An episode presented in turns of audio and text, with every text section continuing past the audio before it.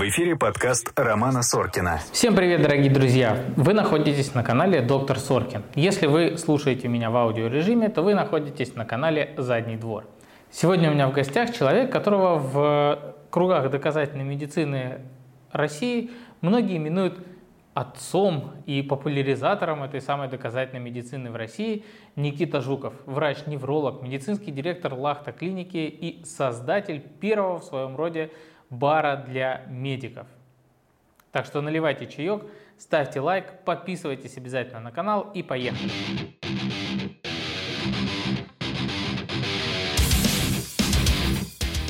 Привет. Привет. Как дела? Наконец ты добрался до моего подкаста. Да, мы еще в конце прошлого года планировали. А, наконец добрался. Но Дела смысл в планах, чтобы они исполнялись рано или поздно.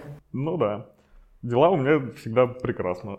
Это супер. По-другому не бывает. Я у всех врачей, которые ко мне приходят, спрашиваю, почему они вообще решили стать врачами, что такого приключилось в их детстве.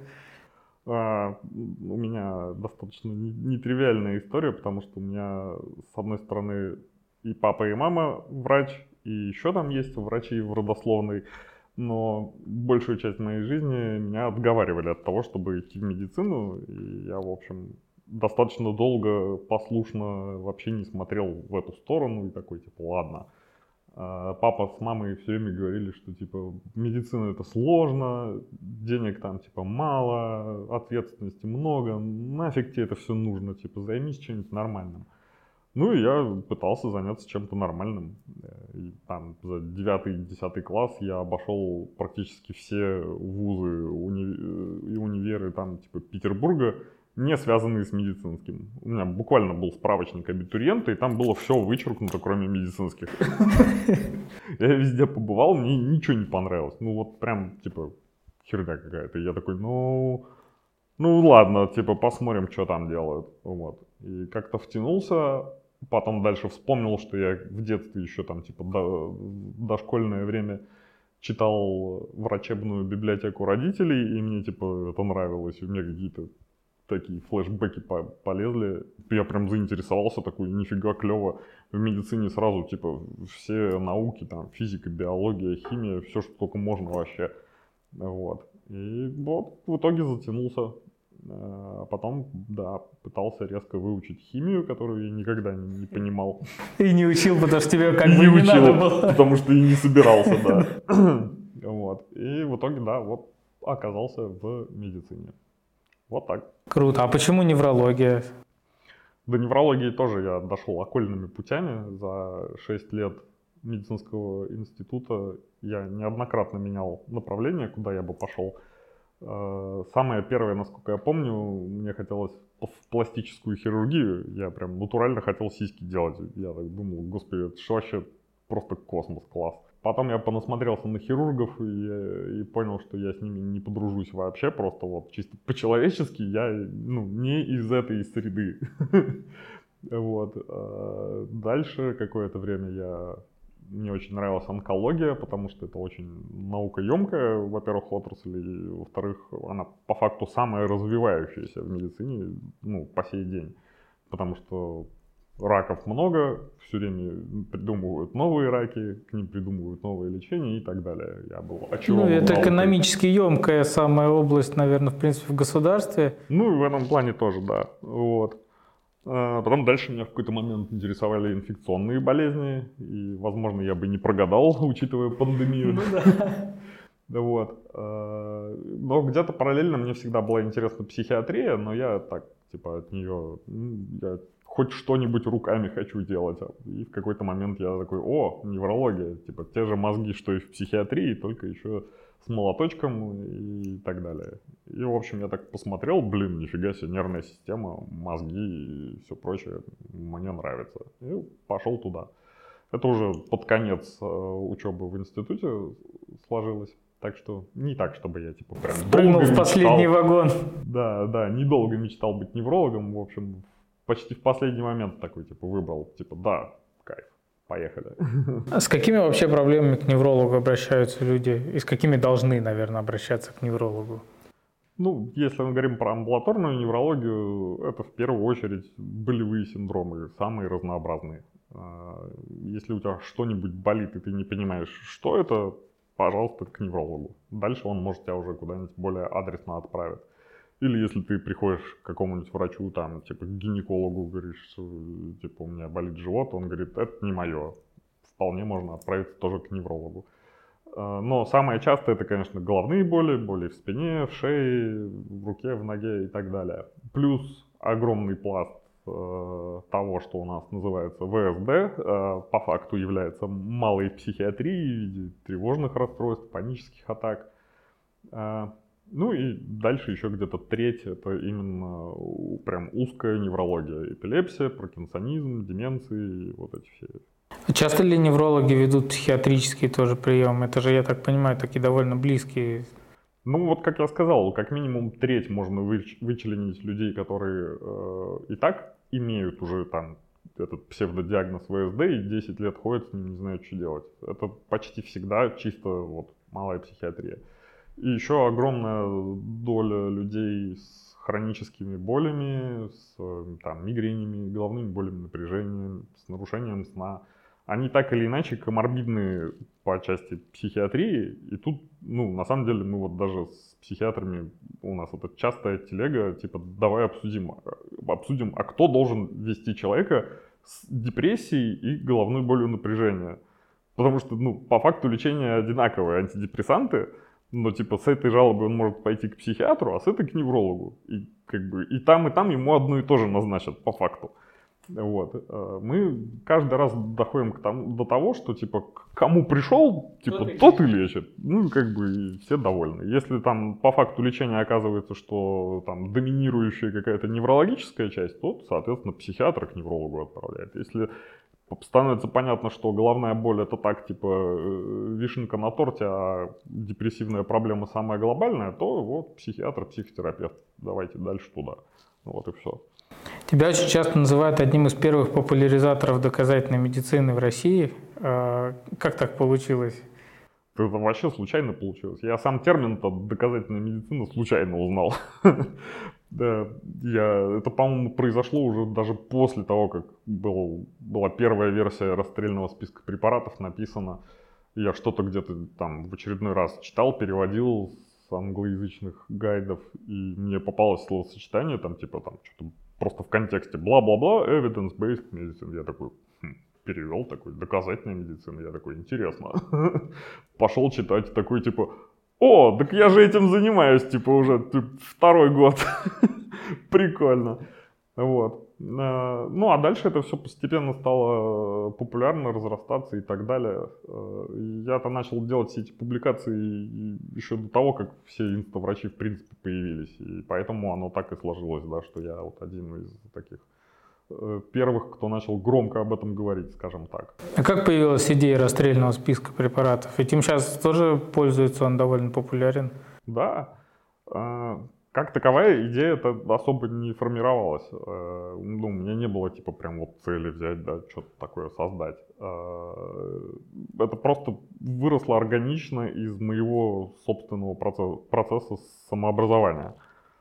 Когда я, собственно, жестко решил стать неврологом, вступить на эту скользкую дорожку, э, я прочитал сначала все российские учебники по неврологии, потом начал читать зарубежные. Э, и, ну, на самом деле, чтобы изучить все там э, такие классические учебники по одной специальности, много ума и даже времени не надо. Это все там в пределах 10-15 книжек таких ведущих. И, собственно, я прочитал российский, прочитал американский, европейский и понял, что, блин, в российских больше информации. Хм, типа, странно, неужели там хуже неврология, чем в России? Оказалось, что разница как раз в бесполезных препаратах, в жутких капельницах, в дебильных диагнозах типа ВСД и остеохондроз, физиотерапии и вот этом вот всем. И, собственно, я начал вот вычленять вот эту разницу. И, и первоначальная версия расстрельного списка препарата, препаратов была как раз в том, типа, какие препараты используются только в СНГ в неврологии и не используются нигде больше в мире. Потом я их еще про, проскринил все там, типа, по PubMed, Кохрейну, понял, что, типа, блин, реально научное сообщество не знает про такие вещи.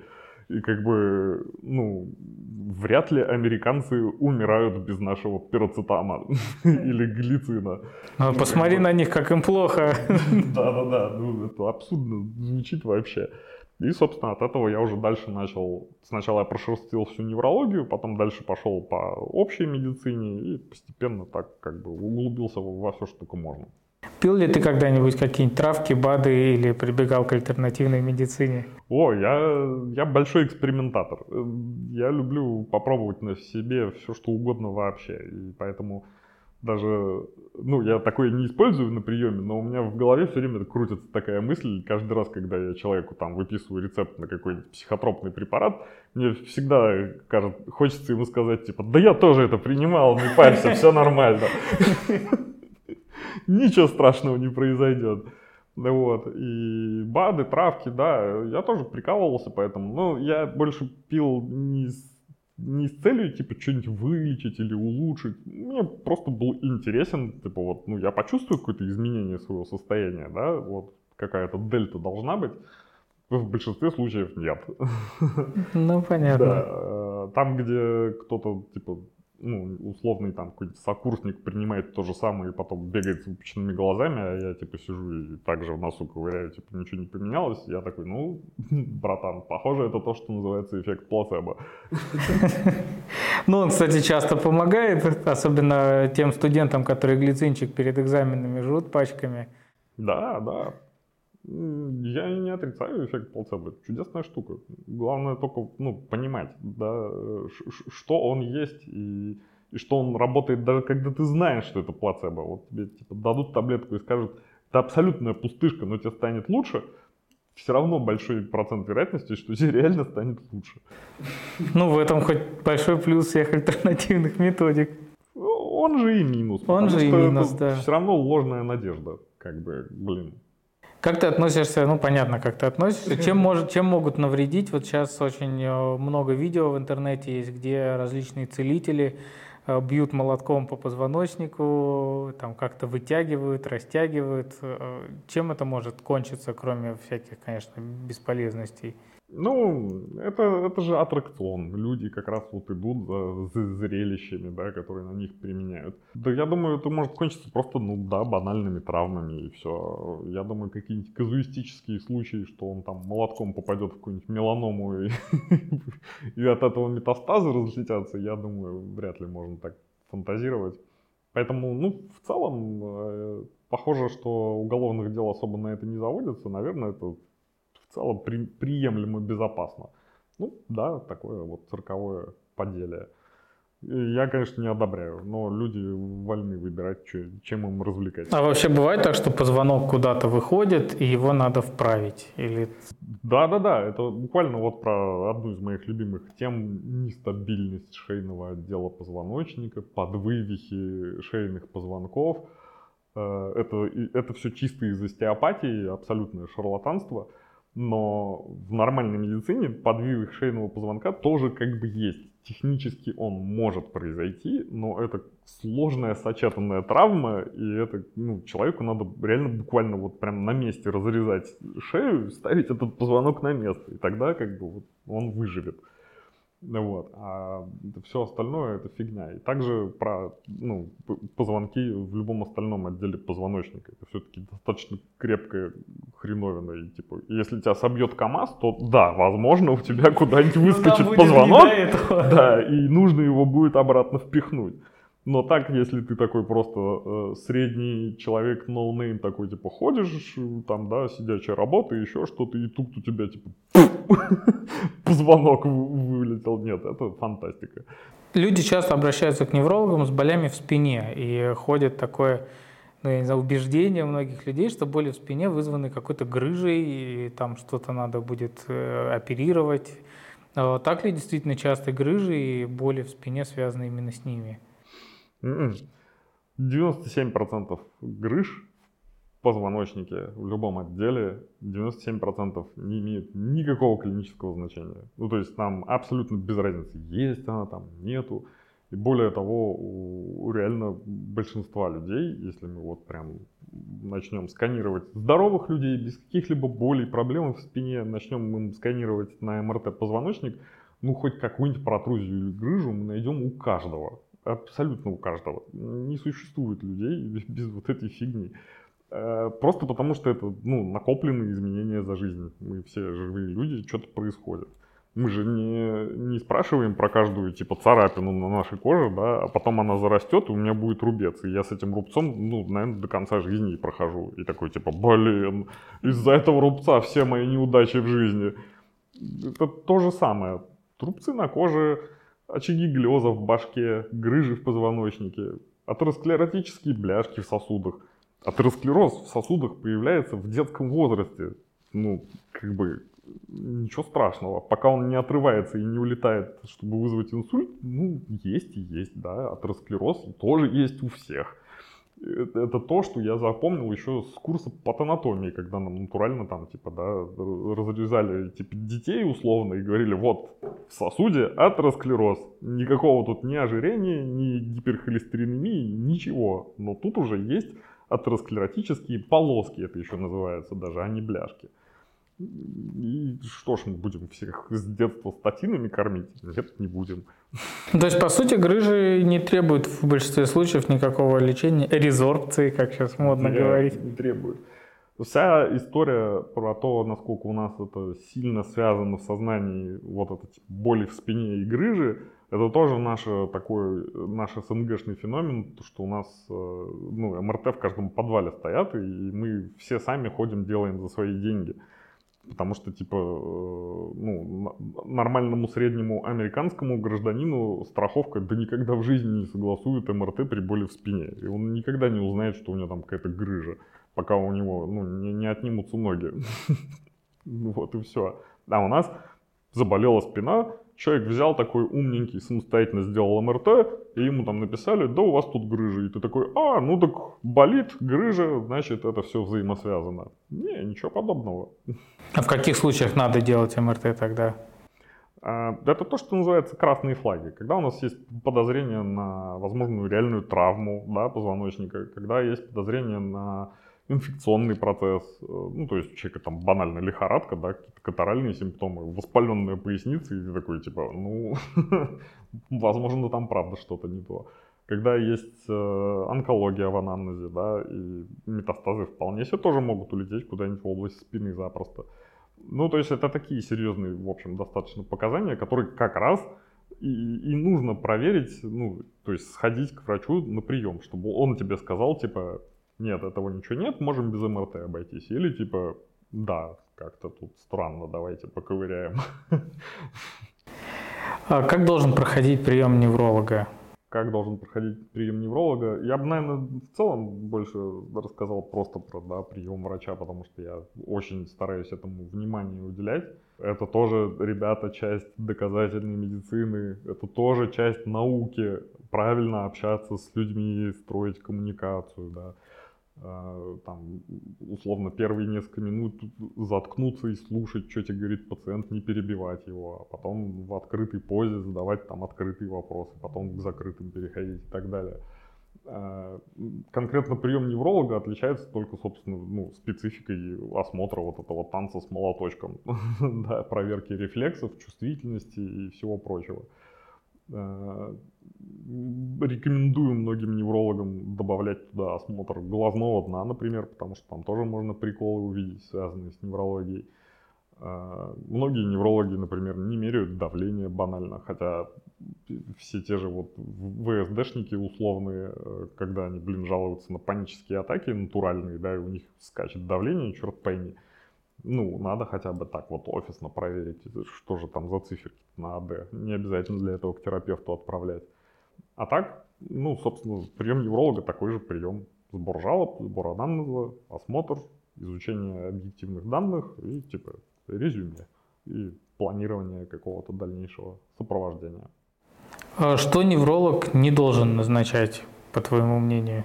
Ну, это самое банальное, да, что можно сказать, не должен назначать наотропы, нейропротекторы и вот эту вот всю чепуху. Я бы, наверное, сказал, немножко по-другому сформулировал. Э, что должен назначать невролог чаще? Чаще всего невролог хороший будет назначать антидепрессанты, противосудорожные и всю сопутствующую психофармакологию. Неужели натропы вообще не работают? Или есть какие-нибудь... Есть натропы, которые работают, но это не медицинская история. Это нелегальные штуки, по рецепту их не купить.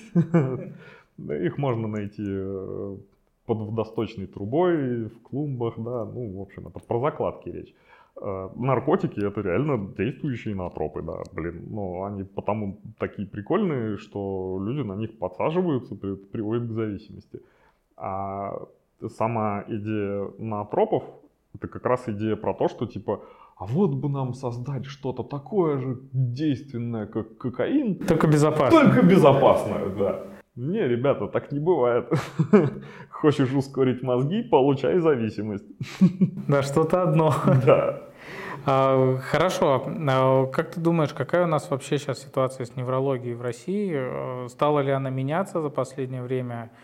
Ну и вообще на каком мы этапе развития неврологии? Я думаю, с неврологией у нас до сих пор еще серьезная стагнация, потому что даже ну, вот в частных клиниках, в дорогих клиниках, все равно все ВСД, остеохондрозы, препараты витаминов группы В и так далее. Э, с этим, во-первых, все плохо. В государевой неврологии все плохо просто системно. Ну, даже просто взять, в принципе, находящиеся в каждой больнице э, отделение неврологии, да, так называемая типа сосудистая неврология, Блин, нигде в мире такого тоже нет. Ну, нету сосудистой неврологии, это просто терапия. Ну, когда тебе привозят инсультного больного, там от неврологии просто типа, ну, посмотреть хорошо, да, парез справа, окей. Все. Это больной терапевтического профиля. У него атеросклероз, ожирение, дислепидемия. Из-за этого у него улетел тромб блин, ну да, не в сердце не вызвал инфаркт, а улетел в голову, вызвал инсульт. От неврологии там ничего нету вообще. И там, помимо этих инсультов, туда точно так же ходят все э, с болями в спине, с головокружениями, с паническими атаками и вот со всем этим сопутствующим ВСД. И это никуда не меняется, пока не видно, чтобы менялось. Э, вот большая часть российской неврологии продолжает генерировать вот этих псевдобольных людей, э, которых отправляют на физиопроцедуры, на капельницы, там два раза в год до конца жизни. Болит спина, значит, типа, аккуратнее со спиной, типа, больше лежите, никакой физкультуры, что вы с ума сошли, типа, штангу поднимать с вашей-то спиной. Хотя все ровно наоборот. Если у тебя болит спина, иди и нагружай ее, чтобы она ну, могла воспринимать твои нагрузки. И все. То, что она болит, она тебе просто говорит, что типа, чувак, ты меня нагружаешь ну, больше, чем типа мне надо. Надо просто ее подготовить к этому, и все пройдет. А с чем чаще всего связаны боли в спине? Это мягкие ткани болят. Это мышцы, связки, все, что вот вокруг позвоночника. По факту самое простое объяснение э, болей в спине, не специфических, это то, что возникла какая-то нагрузка, к которой мышцы спины были не готовы просто. И все. Если вы постоянно занимаетесь физической активностью, то у вас мышцы примерно более-менее в тонусе, и они так или иначе готовы воспринять какую-то вот эту нагрузку. Будь то резкое движение, или там какой-нибудь неправильный подъем тяжести, или даже просто длительная статичная поза, там, сидя или неудобно лежа или еще что-то. Это вот про те случаи, когда ты утром проснулся и ты такой, ёпт, поясницу защемило, типа. Да нет, это просто ты так полежал, у тебя с одной стороны мышцы чуть больше напряглись и такие немножко охренели. Они, они тебе такая, такие, типа, чё, чувак, да, давно в зал не ходил? Вот ну, то есть, по сути, если человек чаще занимается спортом и ведет такой активный образ жизни, тем меньше вероятность, что у него что-то там вылезет. Ну, я про профессиональный спорт не говорю, там, наверное, свои законы. Да, да, базово, если достаточно физической активности, то э, да, даже, скорее всего, у тебя, если и заболит что-нибудь там в спине, то у тебя это будет болеть не там несколько недель, а за два дня поболит и пройдет. Немножко ибупрофена закинешь, и все будет в порядке. Вот. А с профессиональными спортсменами там э, тоже очень интересная коррелирующая история, что э, они тоже люди, у них тоже что-то может болеть. Даже если ты суперспортсмен и прям весь в отличной, хорошей форме, у тебя все равно иногда может заболеть там шея или поясница или еще что-то. И как бы, ну, тактика там ровно такая же. Интересно то, что э, если мы будем брать спортсменов э, и будем там, допустим, им МРТ делать, это я просто по своим наблюдениям, это не какие-то научные данные, то у них еще больше этих грыж. Люди там, типа, условно мировые рекорды ставят, то у них там, типа, 50 грыж в позвоночнике. Ничего как-то, знаешь, не разваливаются. Да, если бы у нас кто-то так скринировался, 50 грыж, все, можно заказывать службу уже. Да-да-да. Вот ложитесь, простынкой накройтесь и ждите смерти. Все-таки 50 грыж, это не хухры-мухры. Ну, это с потолка, конечно, сказать. Ну, понятно, но, но там... В общем, там, типа, описание изменений, типа, если в обычном МРТ столько, то у профессионального спортсмена вот столько будет. И это не мешает ему пойти и побить очередной рекорд. А если вот кто-то из врачей, неврологов посмотрит наше интервью и подумает, блин, а я вот назначаю пироцетам, что-то не то. Вот куда ему пойти доучиваться, читать, где читать, что читать? Я считаю, что вот чисто теоретическое такое обучение, да, э, оно работает, собственно, только в случае самообразования, самообучения. А материала образовательного просто выше крыши, э, серьезно.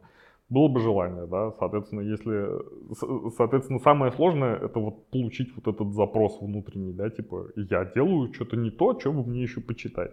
Все, соответственно, дальше ты просто идешь хотя бы просто в Google, ну это прям совсем детский сад, а, но дальше уж хотя бы в PubMed забиваем, там типа пироцетам или, или там, да, еще что-то. И читаем там 100 статей про пироцетам, понимаем, почему это фигня, и оттуда уже формируем дальнейшие запросы, узнаем, а как надо. Ну, соответственно, ты же там назначаешь пироцетам при каком-то конкретном состоянии, ну так иди почитай, что нормальные врачи назначают при этом состоянии. Что назначают там в клинике Мэйо, или вся Америка по up-to-date, что она назначает. Вот даже на, на, на днях на, на, наткнулся на лайфхак для на, на нашего населения бедного. Есть пиратский up-to-date.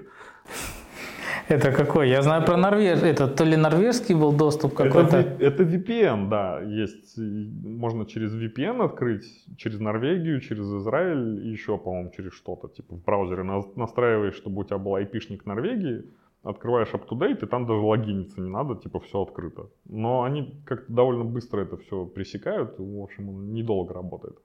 А тут я нашел, не нашел где-то в чатике кто-то постил, короче, сайт up2fake или up2fate.icu или edu, что-то типа того. Короче, там просто они спарсили up-to-date и все, все то же самое, уродский интерфейс, но тем не менее, как бы вот там, видимо, с отставанием где-то на полгода, наверное, вот они все статейки есть. Прикольно. Неправильно, но прикольно. Да, именно так я к этому отношусь. Неправильно, но ну давайте хоть так, ну ладно. Хотя с другой стороны, вот, ну, как правильный, что, вот, ну, типа, что вместо этого правильное посоветовать? Э, я вот раздаю э, всем э, нищим, как вот я, студентам когда-то, совет, что, типа, блин, купите UpToDate на месяц. Это стоит, типа, 30 баксов. Ну уж 30 баксов можно найти. За этот месяц просто сидите и гуглите интересные вам статьи и все релевантные статьи и скачивайте их в PDF. Вы за этот месяц, за эти 30 баксов накачаете все материалы на 5 лет вперед читать.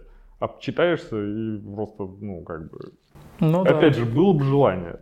Ну, 30 долларов, come on, бутылками насобирать можно. Это точно.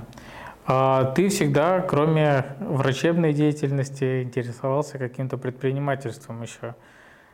Ну, не всегда, ну, наверное. Так постоку поскольку. У меня э, чисто предпринимательская жилка не особо развита, потому что я, правда, э, не, не про то, чтобы, типа, прям заработать или там хочу много денег. Я вообще ничего не хочу. Мне Ну, я даже не, не, не в том смысле, что заработать много денег, ты всегда что-то хотел, ну, во всяком случае, сколько я тебя знаю, ты все время что-то организовываешь, какие-то проекты. Ну, вот, есть. типа, да, вот организовываться, да. Это, это как раз я к такому инсайту пришел где-то в прошлом, по-моему, году. Типа, что для меня самое важное в жизни? А для меня самое важное в жизни это чтобы мне приходили какие-то новые идеи, и чтобы я их дальше мог реализовывать. И вот вообще вот такое покрытие моих амбиций мне милее всего для моей души. Мне нравится.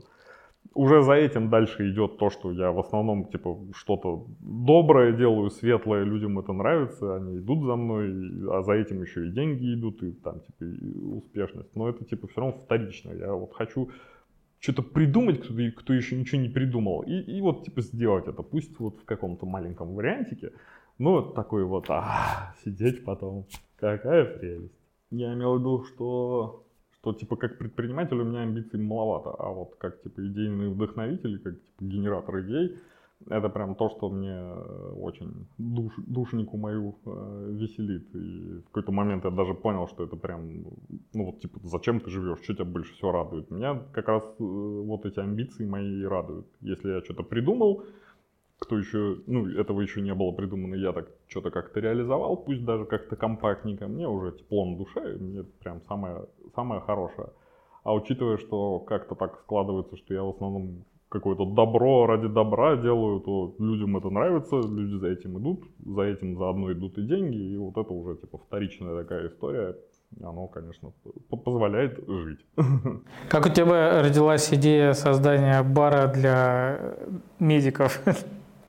Ну, это все же мы пытаемся прямо отойти от того, что это бар для медиков. Это такой именно науч-поп-бар, да, на любую тематику. Нет, но он просто называется Evidence-Based Medicine Bar. Ну, потому что короткое название, удобно.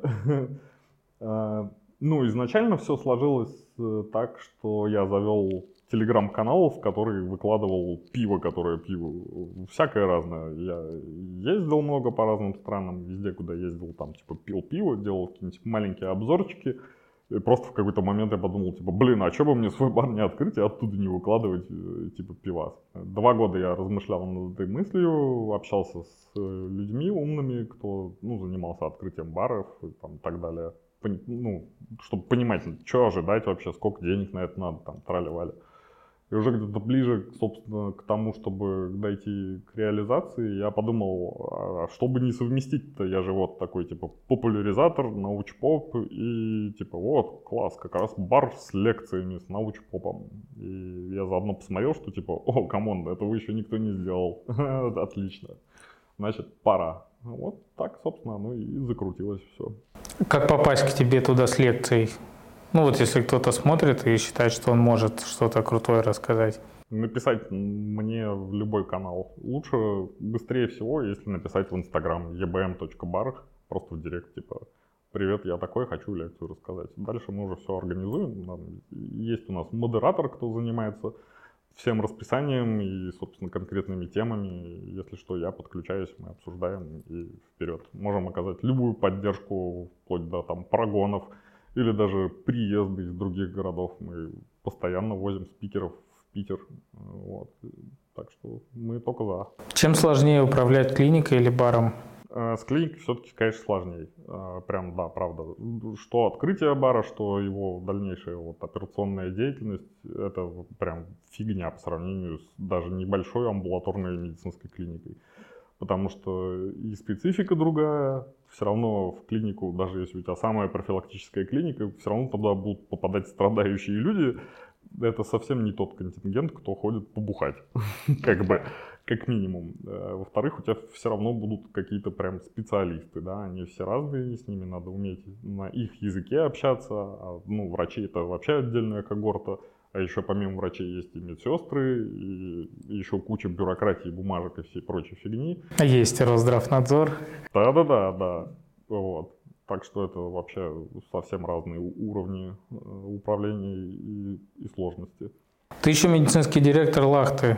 А как тебе удается совмещать и бар, и Лахту, и работу неврологом?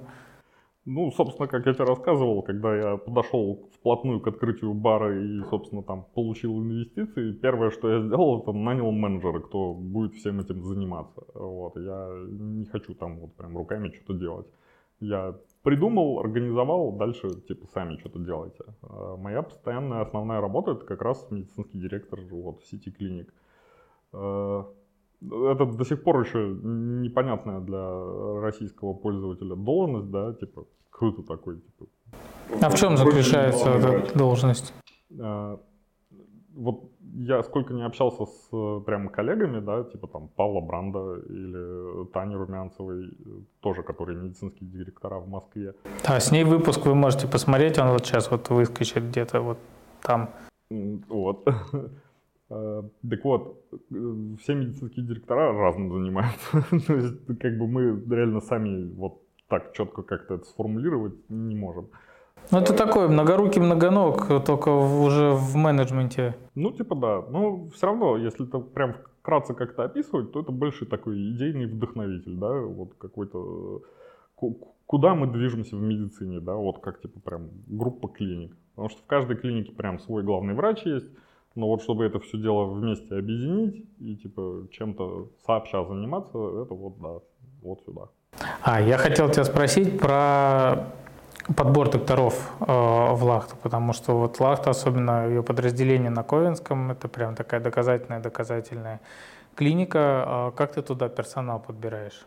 Э, ну, во-первых, тоже в мою, мои задачи входит собеседовать всех врачей, которые к нам приходят. Э, то есть без моего ведома никто не устраивается точно. И я, в принципе, провожу очень много собеседований. То есть все входящие какие-то запросы, типа, «А есть ли у вас там вакансии или вот мое резюме, я всех зову побеседовать, познакомиться, дальше может что-то придумать. И, ну, я считаю, это прям важная история, потому что все равно ничего не поймешь по резюме, это абсолютно бесполезная фигня. Единственное, для чего нужно резюме, это чтобы там не было ошибок. Когда ко мне приходят э, кандидаты на собеседование, дают резюме, и я вижу там опечатки, я начинаю откровенно издеваться над людьми. Ну, потому что, ну, come on, господи, это вот это единственная бумажка, которую ты можешь показать потенциальному работодателю, и, и ты ты настолько невнимательно ее заполняешь, что ты там делаешь ошибки. Ну, некоторые даже в своей специальности могут ну, не ту букву поставить. Ну, ну come on, это как будто ты типа паспорт с ошибкой даешь. Просто невозможно. А все остальное это все равно только вот беседа. Э, ты все равно не поймешь, какой врач до того, как он не начнет работать. Поэтому на собеседовании в первую очередь надо понять, что это в принципе, человек, да, что ну, может разговаривать, да, и там не, не ест детей. И какие-то специализированные вопросы, которые, ну, дадут понять, что он, да, действительно знает, чем занимается там конкретно его специализация. А все остальное это уже в работе и вот именно какие-то общие вещи насчет общения, да. Ну, опять же, как выглядит человек, как он там с тобой поздоровался, не поздоровался, опоздал, не опоздал, вот это вот все. Смотришь ли ты социальные сети врачей перед тем, как взять их на работу? Да, в большинстве случаев я пытаюсь что-нибудь нагуглить. Э, ну, если они самостоятельно не сказали, то я пытаюсь их как-нибудь сам найти. И это важно, потому что, ну, это правда так сложилось, что это тоже такой наш феномен инста-врача в СНГ. Э, ну, в остальном мире, в Европе, в Америке намного меньше врачей-блогеров. Э, а у нас это тоже такой вот прям цифровая визитная карточка. То есть ты открываешь, ты видишь, ну, чем в принципе делится человек. Опять же, насколько он там грамотно пишет, на что он больше делает упор, на то, чтобы там типа позвать к себе на прием людей или просто им что-то объяснить и даже что объяснить, да, какие-то негативные вещи, типа вот это миф, это типа все говно, или наоборот позитивные, типа вот так надо.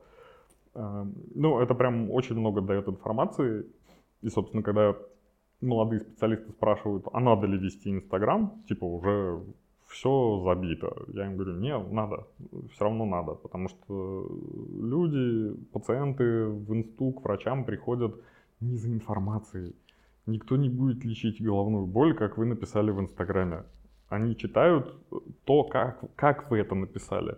Да, там миллион других неврологов уже тоже написали, как лечить головную боль, но вот Если вы тоже напишите под, про тот же ибупрофен 400 миллиграмм, но вот именно своим языком, и там будет ваша фотокарточка или какой-то типа дизайн, люди вот за этим идут. Люди любят людей. И Инстаграм это тоже все просто про людей и про общение люди будут читать ну, типа 10 статей от неврологов про лечение головной боли и, и выберут ту, которая интереснее написана, а, а не ту, которая точнее написана по гайдлайнам.